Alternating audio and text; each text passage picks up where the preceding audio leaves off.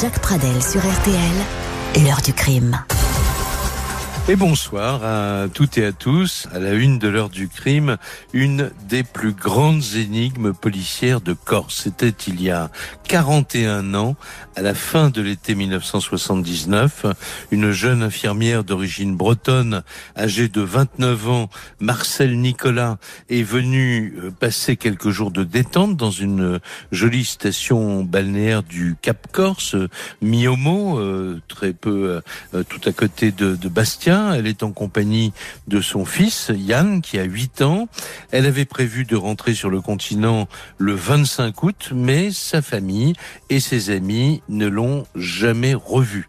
Elle semble donc à l'époque s'être littéralement volatilisée en compagnie de son petit garçon après leur retour d'une promenade en mer. Le 10 septembre suivant, la police de, de Brest, puisqu'elle est d'origine bretonne, la police de Brest est saisie d'une recherche dans l'intérêt des mais cela ne donne rien. Un comité Yann et Marcel qui réunit des proches et des amis alerte euh, l'opinion publique. L'affaire a alors un retentissement national. Un détective privé est engagé par ce comité sans succès et l'enquête policière sur cette disparition ô combien mystérieuse n'aboutira pas non plus. Et puis, au fil des années, l'affaire sombre peu à peu dans l'oubli. Mais un extraordinaire coup de théâtre intervient neuf ans plus tard, le 9 août 1988, lorsqu'un un fossoyeur du petit cimetière marin de Miomo décèle un caveau de famille en vue d'un enterrement qui va avoir lieu ce jour-là, et dans la tombe, il découvre avec stupéfaction le corps d'une femme momifiée, dont la tête a été coupée. Euh, l'autopsie établira très rapidement avec certitude qu'il s'agit bien de l'infirmière disparue en 1979. À la suite de cet événement, une cellule de la police judiciaire est spécialement constituée. La gendarmerie explore de son côté toute la région dans l'espoir de trouver d'autres indices. Les recherches s'étendent même à l'ensemble de la Corse car les enquêteurs ont appris que Marcel Nicolas avait eu le projet de visiter le sud de l'île de l'île en particulier en, en, autostop, mais tout cela en vain. Alors que s'est-il passé? L'enfant a-t-il été assassiné comme sa mère? Est-il euh, encore vivant? Le mystère qui entoure cette histoire hors norme n'est toujours pas résolu à ce jour, donc en 2020. Mais l'invité de l'heure du crime, le journaliste d'investigation Antoine Albertini, décide, il y a quelques années, de mener sa propre enquête. Et il va reprendre le dossier dans tous ses aspects, examiner les maigres indices recueillis par la justice à l'époque. Il a publié un livre enquête dont nous parlerons longuement ensemble avec lui ce soir, car s'il n'a pas résolu l'énigme, il se peut bien qu'il ait côtoyé de très près, de très très près, la vérité. L'heure du crime. Voici une nouvelle édition de l'heure du crime avec euh, Justine Vignot et Amandine Lemaire qui ont soigneusement préparé, comme elles le font tous les soirs, le dossier du jour. C'est Marc Bisset qui est à la réalisation technique de cette émission consacrée à cette affaire donc euh, vieille de 41 ans, 1979. Marcel Nicolas, la femme sans tête de Miomo. Miomo, c'est le, le nom d'une petite euh, et charmante station balnéaire aux portes de Bastia, au début du Cap Corse. Et euh, Marcel Nicolas euh, avait, paraît-il, l'habitude de venir passer quelques jours chaque été dans le camping des Orangers, qui est le, le, le camping donc de, de Miomo.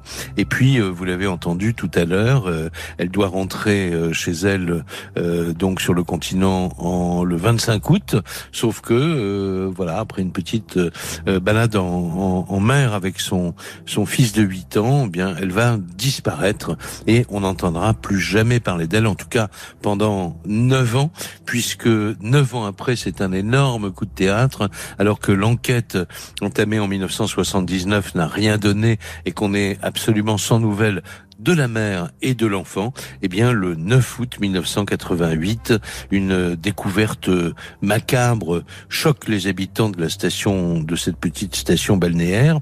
Euh, le cadavre d'une femme momifiée et décapitée est, découvert, découvert voilà, par le fossoyeur qui ouvre un caveau parce qu'il va y avoir ce jour-là une inhumation. Écoutez le récit du journaliste de France 3 Corse, Pierre-Jean Lucioni, deux jours après la découverte. Mardi 9 août, mi-homo, station balnéaire au nord de Bastia, enterre l'un des siens. Le premier adjoint de la commune et le maçon du village se rendent au cimetière quelques minutes avant l'arrivée du cortège pour préparer le caveau familial du défunt. L'opération est simple, il suffit d'enlever une dalle qui protège l'alvéole destinée à recevoir le cercueil. L'un des deux témoins raconte. Et on a sorti la plaque, on a été surpris de voir un corps sans cercueil à l'intérieur. Alors comment se présentait euh, le cadavre que vous avez trouvé Il était quand même euh, momifié. Hein. Avait que les os et la peau, mais il y a une tête. Ouais. Et pas de tête Non, sans tête. Ouais. Les alvéoles qui sont vides, il n'y a pas d'inscription dessus. Vous voyez? Celle qui a le, le, corps à l'intérieur, il y a quand même des inscriptions. Mais quand même, euh, la plaque est facile à sortir. Hein. Quelqu'un qui, est, qui a vu, faire ça, ils peuvent la sortir. Le scénario macabre imaginé par le ou les meurtriers se heurte à la logique des policiers qui enquêtent sur place depuis trois jours. Premier constat, l'auteur de ce crime devait connaître parfaitement les lieux, le cimetière étant situé à plus d'un kilomètre du village au bord de mer. Autre constat, la mise en scène pour dissimuler un cadavre gênant prouve que le meurtre était prémédité. Les enquêteurs pensent qu'il est difficile, voire impossible matériellement, d'improviser un tel scénario qui avait pour objectif d'empêcher l'identification de la victime. Ce crime a provoqué l'inquiétude d'une population qui s'interroge pour savoir si l'auteur de ce crime n'est pas tout simplement quelqu'un de la région, mais rien ne permet d'étayer une telle affirmation. La police judiciaire dispose de deux éléments la disparition d'une femme et de son fils d'un camping de Miome en août 1979, et puis la découverte d'une tête en état de décomposition sur le rivage en 1984. Ces deux éléments ont-ils un lien direct avec la victime de Miomo L'autopsie a été pratiquée ce matin au centre hospitalier de Bastia. De nombreux prélèvements ont été effectués sur le cadavre sans tête. Ils seront analysés par le laboratoire de la police scientifique de Marseille. Réponse peut-être dans quelques semaines avec le rapport d'autopsie qui sera remis par le médecin légiste au juge d'instruction chargé de cette bien mystérieuse affaire. Voilà donc euh, le récit du journaliste Pierre-Jean euh, sur euh, France 3 Corse ce soir-là, deux jours après la découverte le 9 août, donc le mardi 9 août, de cette femme sans tête dans un caveau de famille qui n'a pas été ouvert depuis de très longues années. Et j'ajoute, après ce qui a été dit, que le rapport officiel d'autopsie établira qu'il s'agit bien de Marcel Nicolas, donc cette femme, cette jeune femme qui avait disparu en août 1979. Il y aura aussi d'autres révélations de cette autopsie, mais dont nous parlerons euh, tout à l'heure avec euh, mon invité, le journaliste Antoine Albertini. Bonsoir Antoine Albertini. Bonsoir Jacques Pradel.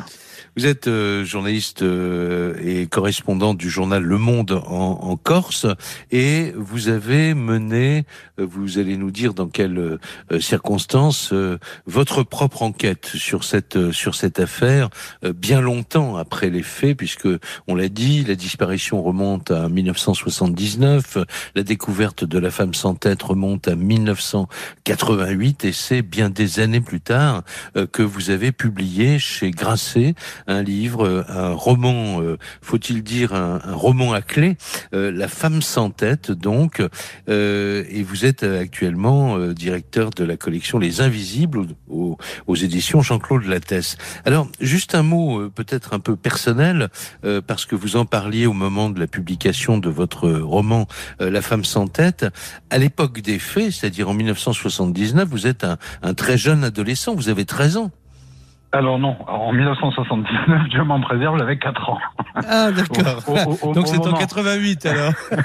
c'est en 88. Vous me vieillissez de quelques années, mais ça me va aussi. Euh, non, oui, en 79, lorsque Marcel Nicolas euh, disparaît euh, corps et bien, temporairement du moins, euh, j'ai 4 ans. mais lorsque son corps, lorsque son cadavre refait surface en 1988, j'ai 13 ans. Il se trouve que ça, c'est assez marquant pour moi parce que ça a lieu quelques jours après mon anniversaire. Je suis né le 1er août 1975.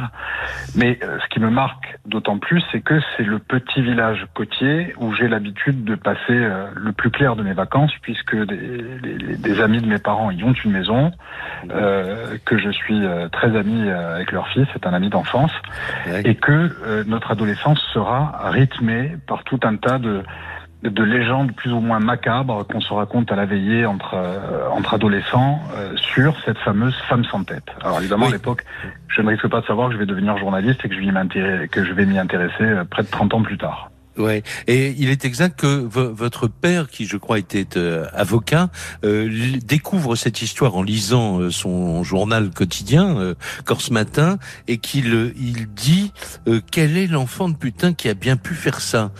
C'est une phrase qui vous a marqué à l'âge de 13 ans?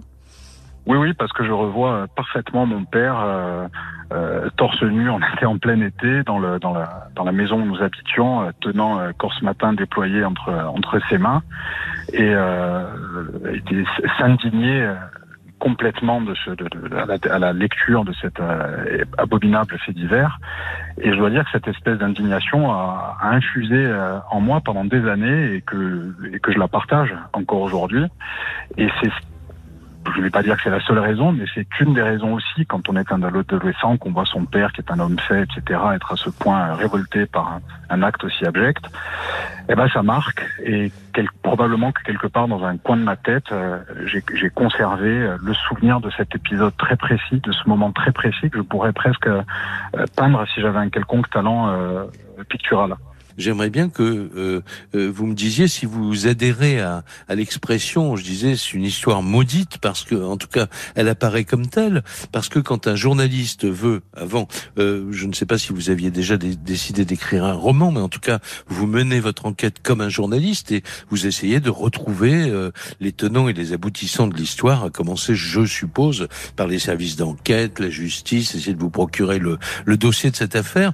Et on a l'impression que tout toutes les portes se ferment devant vous, personne ne veut parler de cette histoire. Qu'est-ce qu'elle a de si particulier pour que pour qu'elle semble gêner tout le monde? En réalité, cette histoire, c'est aussi, comme parfois pour les histoires non résolues, euh, une histoire qui signe la faillite euh, des enquêteurs et la faillite aussi du système judiciaire. Ce, ne sont pas les seules raisons pour lesquelles elle a pu être, euh, sinon passée sous silence, du moins euh, pour, les, pour lesquelles elle n'a pas reçu de conclusion judiciaire satisfaisante, puisque série de non-lieu a été rendue et qu'il est désormais impossible, sauf un surgissement d'un événement complètement euh, imprévu et nouveau, de, de, de relancer l'enquête. Mais elle a été d'emblée étouffée par un bruit médiatique qui ne la concernait pas. C'est-à-dire que le jour où l'on découvre le, le, cadavre sans tête de Marcel Nicolas, euh, D'abord, il y a l'affaire Céline Jourdan, qui au plan national, c'est une petite fille qui a été assassinée dans des conditions absolument abominables à la mode du Caire, dans les Alpes de Haute-Provence, le, 26 juillet 1988. Donc cette affaire occupe déjà tout l'espace médiatique et euh, deux jours après la découverte du, euh, du cadavre de la femme sans tête, c'est au tour de l'affaire Pauline Lafont de surgir sur la sur la scène médiatique. Euh, donc c'est deux euh, affaires qui n'ont certes rien à voir l'une avec l'autre, mais euh, si vous voulez, suscite une telle, un, tel engouement entre guillemets de la part des journalistes que, euh, eh bien, euh, l'affaire de la femme sans tête est complètement, euh, complètement passée sous silence et étouffée par ce bruit médiatique. Oui, il faut ajouter qu'en 1988, hein, euh, euh, sans langue de bois, on peut dire que la justice et la police corse étaient plus occupés à poursuivre des auteurs d'attentats, voire des braqueurs d'ailleurs, euh, qu'à mener vraiment euh, euh, l'enquête. Parce qu'au début, il y a très très peu d'informations, d'indices sur la disparition de cette femme, parce qu'elle est en deux temps cette histoire. En 79, qu'est-ce qu'on apprend vraiment? Qu'est-ce qu'on sait? Qu'elle passe ses vacances au, au camping des Orangers, qu'elle a quelques amis sur place qui qui, à l'occasion, garde son fils quand elle veut faire une, une sortie. Et puis il y a cette promenade en mer, je crois. Enfin, c'est un vieux souvenir parce que j'avais consacré de mon côté en 1994 avec Patrick Menet une séquence complète de de, de l'émission Témoin numéro un où nous avions réuni la, la, famille, nous avions réuni l'avocate de l'époque, mais bon, on n'avait rien appris de de nouveau. On avait lancé des appels à témoins. La justice avait dit après l'émission que il y avait peut-être des éléments intéressants, mais enfin, on n'en a jamais su plus et ça n'a pas fait bouger l'enquête, quoi. Non, ça n'a pas fait bouger l'enquête et c'est aussi, on, rejoint un thème tout à fait d'actualité puisque Marcel Nicolas a 79 à 29 ans, elle est née en 1950, c'est ce qu'on appelle à l'époque une fille mère, c'est-à-dire qu'elle élève seule son, enfant et c'est une, jeune femme euh, qui ne répugne pas à s'amuser, comme c'est bien légitime de le faire à son âge, et même euh, bien plus tard dans la vie de, dans, dans, la vie d'une femme ou d'un homme, et que, eh bien, on, a, on assiste aussi à cette espèce de de, euh, de rumeurs autour d'une vie dissolue euh, lorsqu'elle disparaît. C'était quelqu'un qui était un peu fantasque, euh, euh qui n'était pas très stable, semble-t-il, après enquête. Et donc on se dit bon bah une fille mère qui disparaît avec son marmot de 8 ans, après tout, elle avait qu'à faire plus attention à elle. Et, et, et cette espèce de, je dirais, de, de tropisme des enquêtes judiciaires à l'époque, qu'on retrouve pour partie aujourd'hui, eh ben, explique aussi que finalement on n'est pas non plus poussé très loin le curseur de, l'enquête et des recherches, en dépit de la mobilisation de ses collègues de, l'hôpital Saint-Maurice Esquirol, que les, que les Français connaissent plus sous son nom d'hôpital de Charenton, où elle était infirmière, qui est un, un, hôpital qui se situe en banlieue parisienne.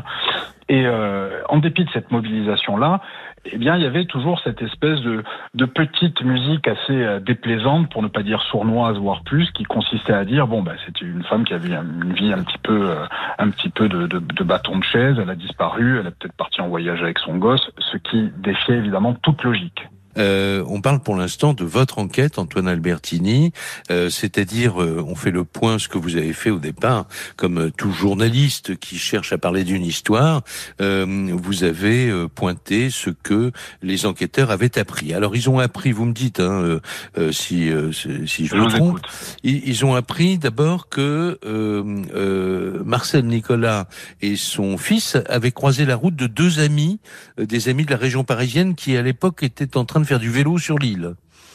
Vous confirmez Absolument, absolument. Ça a été la première piste. Deux amis qu'elle avait connus dans une communauté, comme il en fleurissait un peu partout à l'époque en France, de gens qui euh, qui essayaient de vivre libre et sans attache, et qui ont été, pour l'un d'entre eux au moins, euh, soupçonnés pendant quelques mois, puisqu'il s'est il s'est avéré euh, quelques mois après leur leur retrouvaille impromptue en Corse qu'il s'était suicidé, qu'il s'était donné la mort, mais en réalité il a été exclu assez vite du panel des suspects potentiels des enquêteurs parce qu'il était démontré que c'était quelqu'un qui était qui avait déjà de sérieux problèmes d'ordre psychologique et que qui était dans un état de grande souffrance et qui avait décidé de mettre fin à ses jours sans aucun lien évidemment avec cette affaire.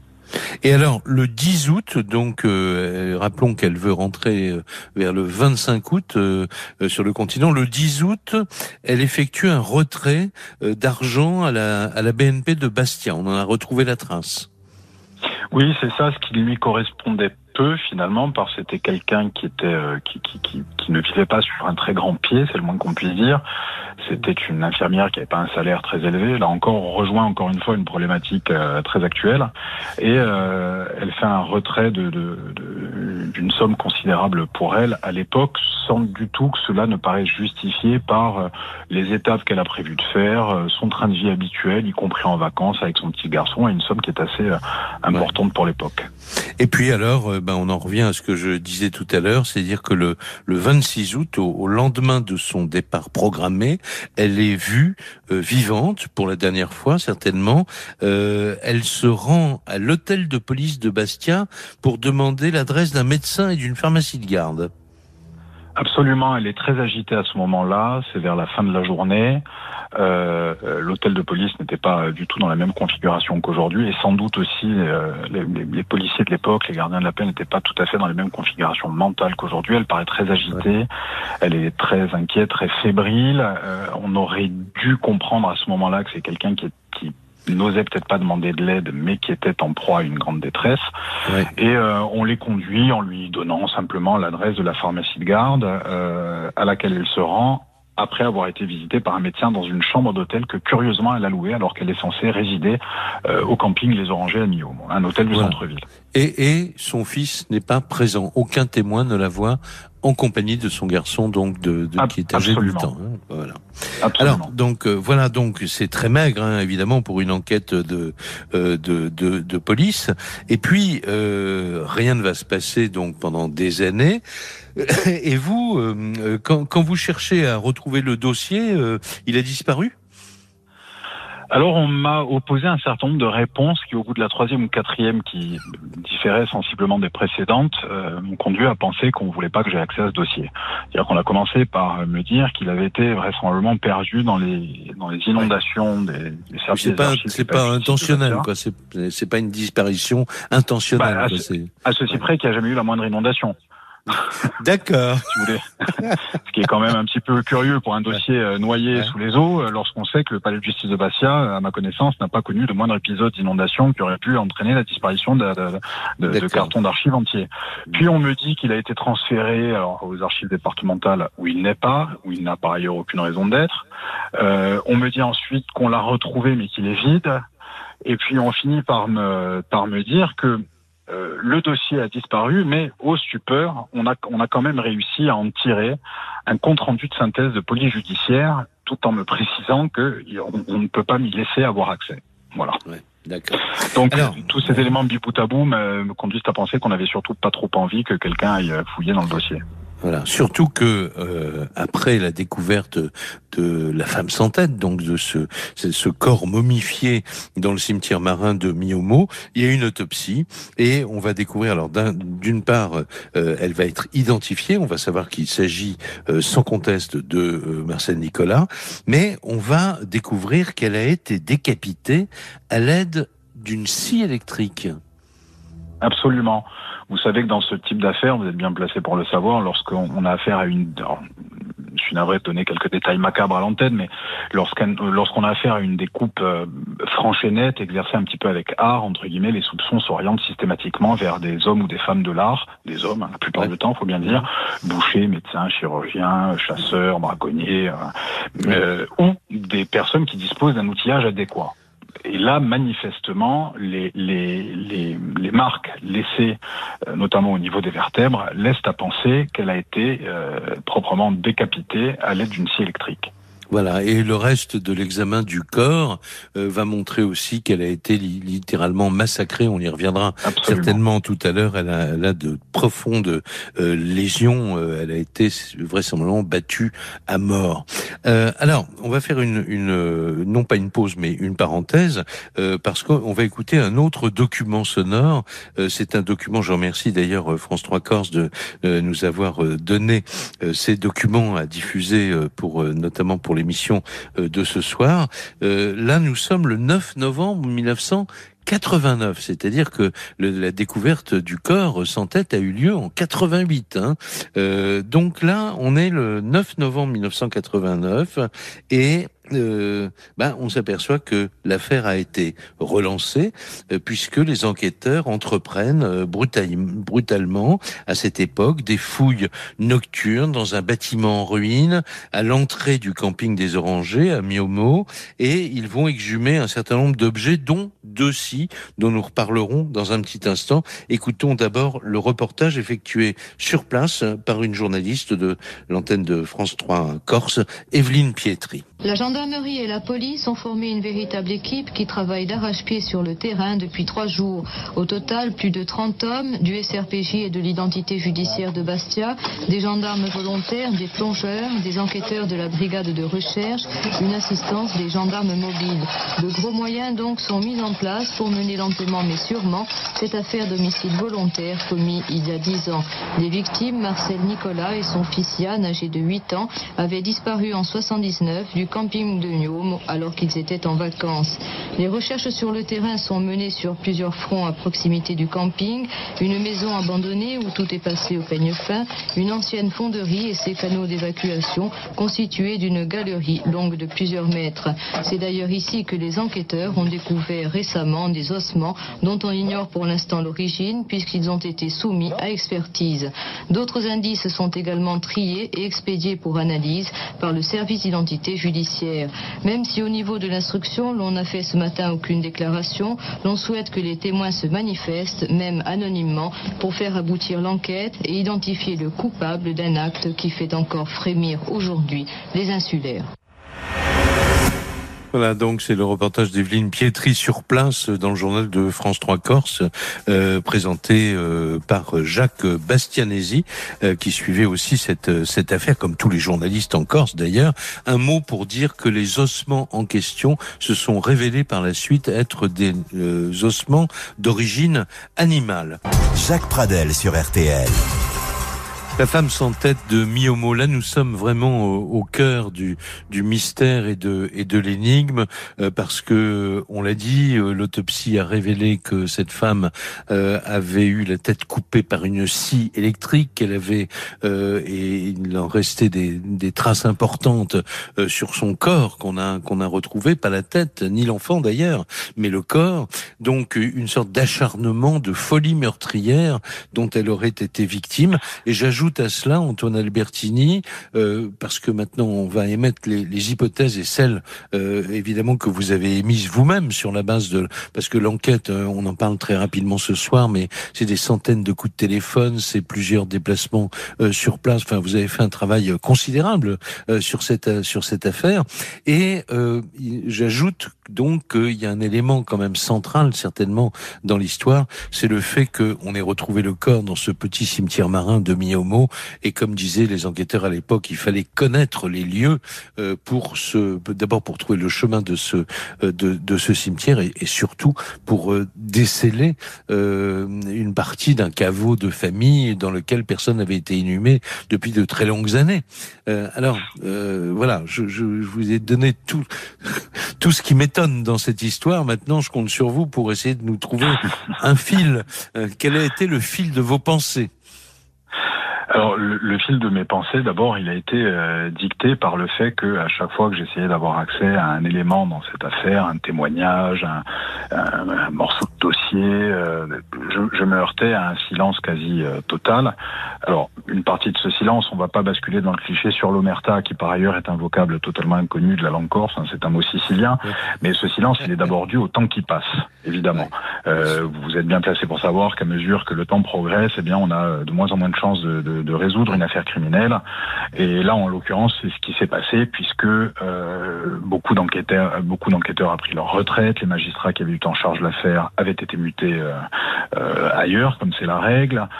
que des simples témoins, comme le, le, le fossoyeur qu'on a entendu dans la première archive sonore, étaient décédés au moment et depuis et depuis longtemps au moment où j'ai entrepris mon, mon, enquête. Par conséquent, je me heurtais à un véritable un véritable mur du silence et le fil de mes pensées était par ça en fait. À partir du moment où, vous savez bien, où on interdit à un journaliste d'avoir accès à l'information, c'est le meilleur aiguillon possible pour l'encourager à, persévérer. Mais surtout, c'était tous ces souvenirs de, mon adolescence qui, remontaient, tous ces frissons qu'on se donnait à la veillée les soirs d'été en se disant, il paraît qu'on a vu la femme sans tête errer à la recherche de son petit garçon le long de la ligne droite de Miaume, où on l'a vu sur les rochers, euh, euh pensive, assise, qui attendait euh, on ne sait quoi. Et je, me suis dit qu'il y avait une profonde injustice dans tout ça, c'est-à-dire l'injustice d'une vie qui avait été ballottée parce que la victime avait une vie assez compliquée, euh, l'injustice de savoir que cette affaire ne serait jamais résolue, l'injustice aussi centrale, fondamentale, euh, qui, qui concerne un enfant qui disparaît, qui est, qui est, néantisé finalement, dont on n'a jamais retrouvé le corps, dont on n'a jamais su véritablement ce qu'il était advenu, même s'il y a peu de doutes quant au, quant, quant au destin qui a dû être le sien, c'est-à-dire euh, la mort. Ouais. cela dit, on peut remarquer euh, au passage qu'il y a très peu de meurtres d'enfants en Corse. Oui, ça fait pas partie du, du ça fait pas partie, euh, je dirais, des, des, des, des, des habitus criminels locaux. Il y en a, il y en a eu, mais euh, c'est sans commune mesure avec la proportion qu'on peut observer euh, en moyenne dans la plupart des, pays européens. Euh, en même temps, on a déjà fort à faire avec les assassinats liés au crime organisé. Si en plus on s'en prend aux enfants, je crois que tout le monde sera noyé. Absolument. Alors, ce qu'on peut dire, c'est que tout a été fait de la part de l'auteur ou des auteurs euh, pour retarder au maximum euh, l'identification de cette de cette femme, euh, puisque et le fait qu'on ait coupé la tête. Alors, je ne sais pas, le journaliste tout à l'heure, Luciani disait, on a trouvé une, une, on avait trouvé, je crois, quelques mois avant, une tête quelque part, mais on n'a jamais. C'est ça, c'est ça, sur, sur, sur la plage de la Vasine, qui est un qui est un sanctuaire marial. Euh, situé au bord de mer à 3 ou 4 kilomètres, pas même d'ailleurs, 2 km et demi, 3 km au nord de Miome, toujours dans le Cap Corse, mais il, s'est révélé assez rapidement que ce crâne n'avait rien à voir avec cette histoire. C'était l'un des nombreux morceaux de corps humain qui sont rejetés euh, euh, périodiquement sur n'importe quelle côte au monde par, la, par les flots. Ouais. Et l'enfant n'a jamais été retrouvé, jamais eu aucune piste sur ce qu'a pu devenir cet enfant à l'époque pas la moindre, si ce n'est qu'une rumeur tenace dans la région de Miome voulait, parce que cette affaire a profondément choqué les gens, euh, voulait que pour tenter de se rassurer, je pense, euh, le, le, le, petit Yann ait été recueilli euh, par une famille qu'il avait élevé comme son propre enfant et que désormais il coulait des jours paisibles et heureux sans connaître l'histoire tragique de, de, sa famille. Ça tient pas debout. Un gosse de 8 ans a déjà des souvenirs. Un gosse de 8 ans peut pas surgir dans un village où tout le monde se connaît du jour au lendemain. Euh, tout, tout ça est cousu de fil blanc. Bien sûr. Donc on, on en reste à, à, à, des questions, à des dizaines et des dizaines de questions. Est-ce que Marcel Nicolas s'est suicidé? Euh, Est-ce qu'elle a disparu volontairement? Euh, Est-ce qu'elle a fait une mauvaise rencontre?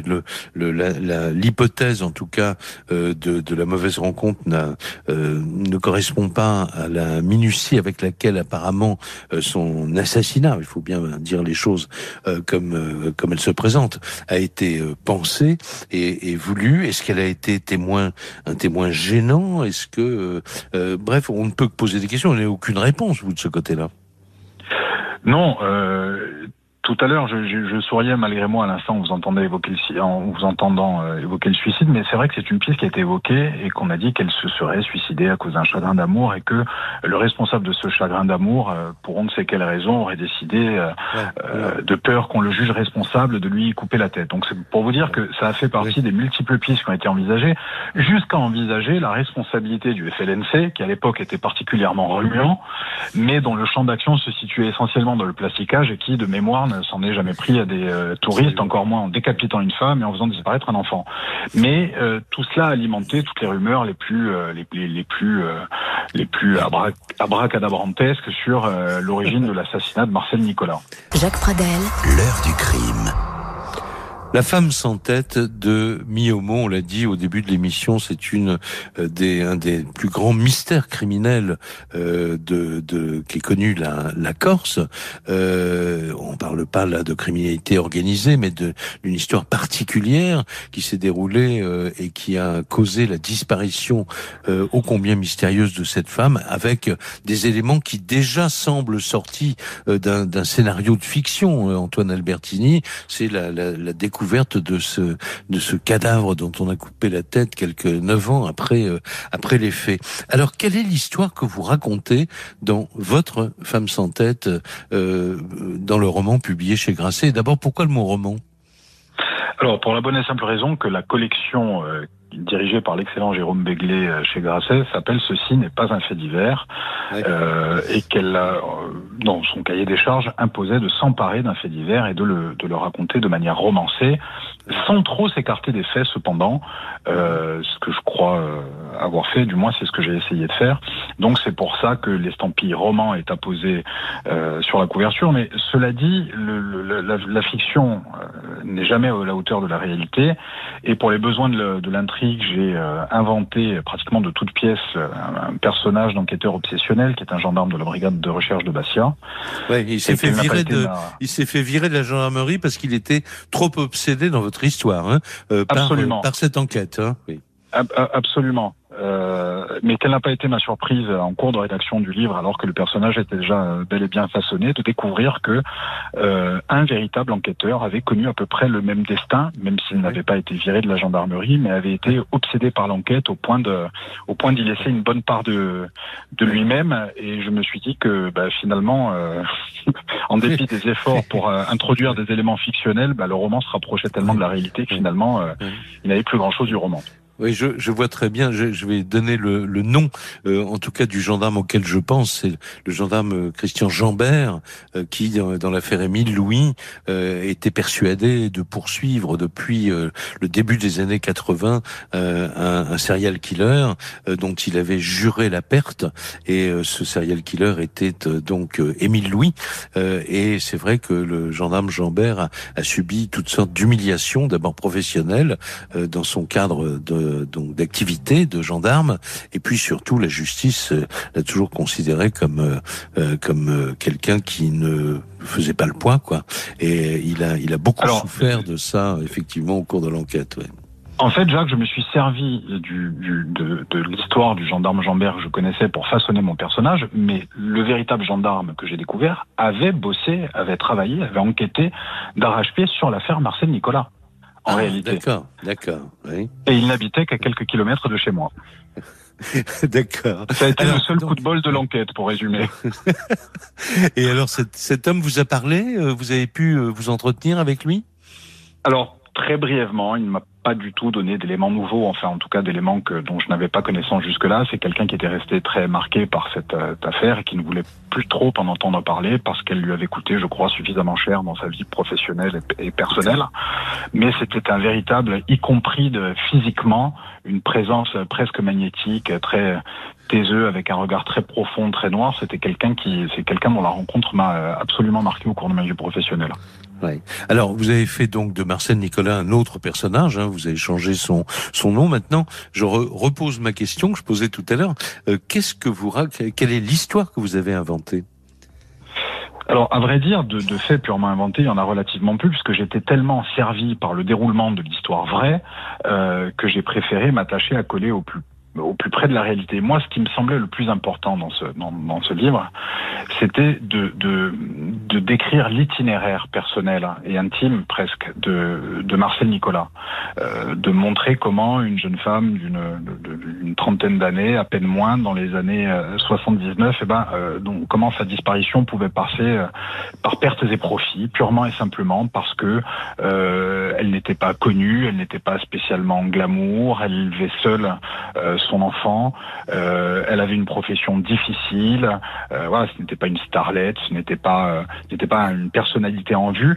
C'est, ce qui m'a semblé le plus important. Ça, c'était le premier point. Et le deuxième point, c'est montrer comment la mémoire travaille au profit des criminels, puisqu'elle permet de renverser complètement l'espace-temps et de faire sombrer peu à peu des éléments qui devraient interpeller tout un chacun dans un oubli total. C'est ce qui me semblait le plus, le plus important. Et en fait, c'est un livre sur l'oubli, quoi, sur sur le fait que oui, on, cette, cette on femme, peut dire que c'est un livre sur l'oubli. Oui, on sur, le, sur le travail de mémoire impossible, sur le travail de deuil qui est rendu encore plus compliqué. je vais vous raconter une petite anecdote très brève. Euh, J'ai cherché la tombe de Marcel Nicolas, donc je suis pour ce faire allé à Paris. C'était la seule indication dont je disposais. Elle avait été rapatriée, son cadavre décapité, supplicié avait été rapatrié à Paris. Et je me souviens, c'était un dimanche pluvieux de 2012 où je ne savais pas du tout par où commencer. Et j'ai commencé euh, complètement par hasard en prenant la liste des cimetières et j'ai attaqué en me disant tiens, il y en a un qui est pas très loin de l'hôtel où je suis, ben, je vais y aller. Et c'était le bon. Et c'était bon, et j'ai découvert là une tombe sur laquelle il n'était même pas possible de marquer, une, d'écrire, d'inscrire dans le marbre une, une date de disparition puisqu'elle était inconnue à proprement parler. Une tombe euh, dont la famille avait payé une, une, une concession trentenaire et qui allait quelques mois plus tard retomber dans le, je dirais dans le, dans le, euh, dans l'oubli, dans l'organisation globale du cimetière et dans l'oubli, et qu'elle allait verser, être versée dans une faute commune. Voilà. Donc, donc, pour dire que jusqu'aux traces mortuaires de Marcel Nicolas euh, ont pu être effacées par le temps, ce qui est terrible. Ce qui est terrible. Et on peut dire d'une certaine manière que vous aussi, en tant qu'enquêteur d'abord, puis romancier, euh, vous êtes aussi, vous continuez à être habité par cette affaire, quoi. Oui, moi j'ai vécu cinq ans avec cette affaire pratiquement euh, jour et nuit. J'en kikinais tous mes amis en me parlant que de ça. Euh, je, je n'étais plus invité euh, aux anniversaires. et on me disait, faut laisser le dingue avec son histoire de femme sans tête. voilà, tu, ne, tu reviendras vers nous quand tu auras fini. Mais c'est vrai que on sort pas indemne d'une telle enquête, même si je vais pas non plus jouer ni au redresseur de tort ni au chevalier blanc. Mais c'est, c'est, tu sais, ce sont des enquêtes de longue haleine. Les journalistes le savent, qui sont compliquées à mener et qui sont pas très gratifiantes. Voilà, je recommande à tous ceux qui vous ont entendu ce soir d'aller juger par eux-mêmes, de lire ce livre, donc euh, euh, La femme sans tête, paru aux éditions euh, Grasset. Et puis, comme on dit souvent dans ce genre de, de configuration, de mystère, de cold case, bah, peut-être quelqu'un détient-il la vérité tout entière ou une partie de la vérité. Et peut-être un jour, cette personne ou ces personnes seront-elles amenées à donner des pistes euh, et peut-être la vérité pourra-t-elle un jour émerger. On n'y croit pas trop, mais on l'espère, comme on dit. Je vous remercie beaucoup, euh, Antoine Albertini. Merci infiniment. Et l'émission est maintenant terminée.